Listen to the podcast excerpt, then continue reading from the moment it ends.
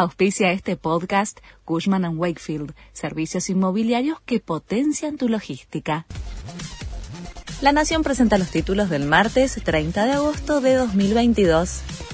El juez Roberto Gallardo ordenó sacar a la policía porteña de la casa de Cristina Kirchner. Fue tras otro día de tensión por el acampe y nuevos cortes de calles en Recoleta.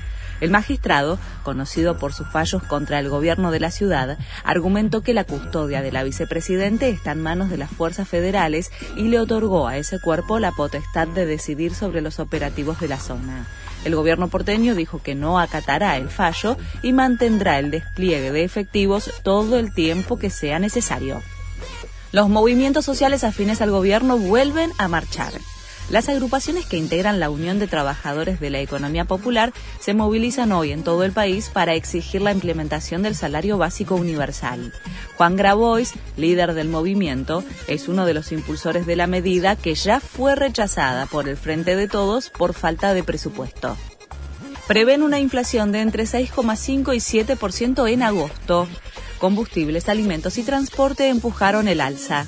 Según coinciden las proyecciones de las principales consultoras que miden regularmente la evolución de los precios, la variación del IPC superaría el 90% en el año. Furor en las redes sociales por un mensaje de Shakira.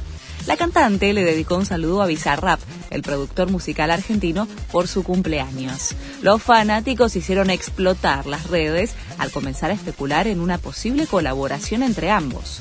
El último hit del argentino fue la sesión 52 con el rapero español Quevedo, que se convirtió en la canción del verano europeo. Los argentinos juegan en el US Open. Hoy Sebastián Báez se enfrenta al español Carlos Alcaraz. Federico Del Bonis juega contra el local John Isner. Federico Coria se mide con el neerlandés Talon Grigsburg y el Peque Schwartzman, decimosexto del ranking, juega contra Jack Sock. Este fue el resumen de Noticias de la Nación.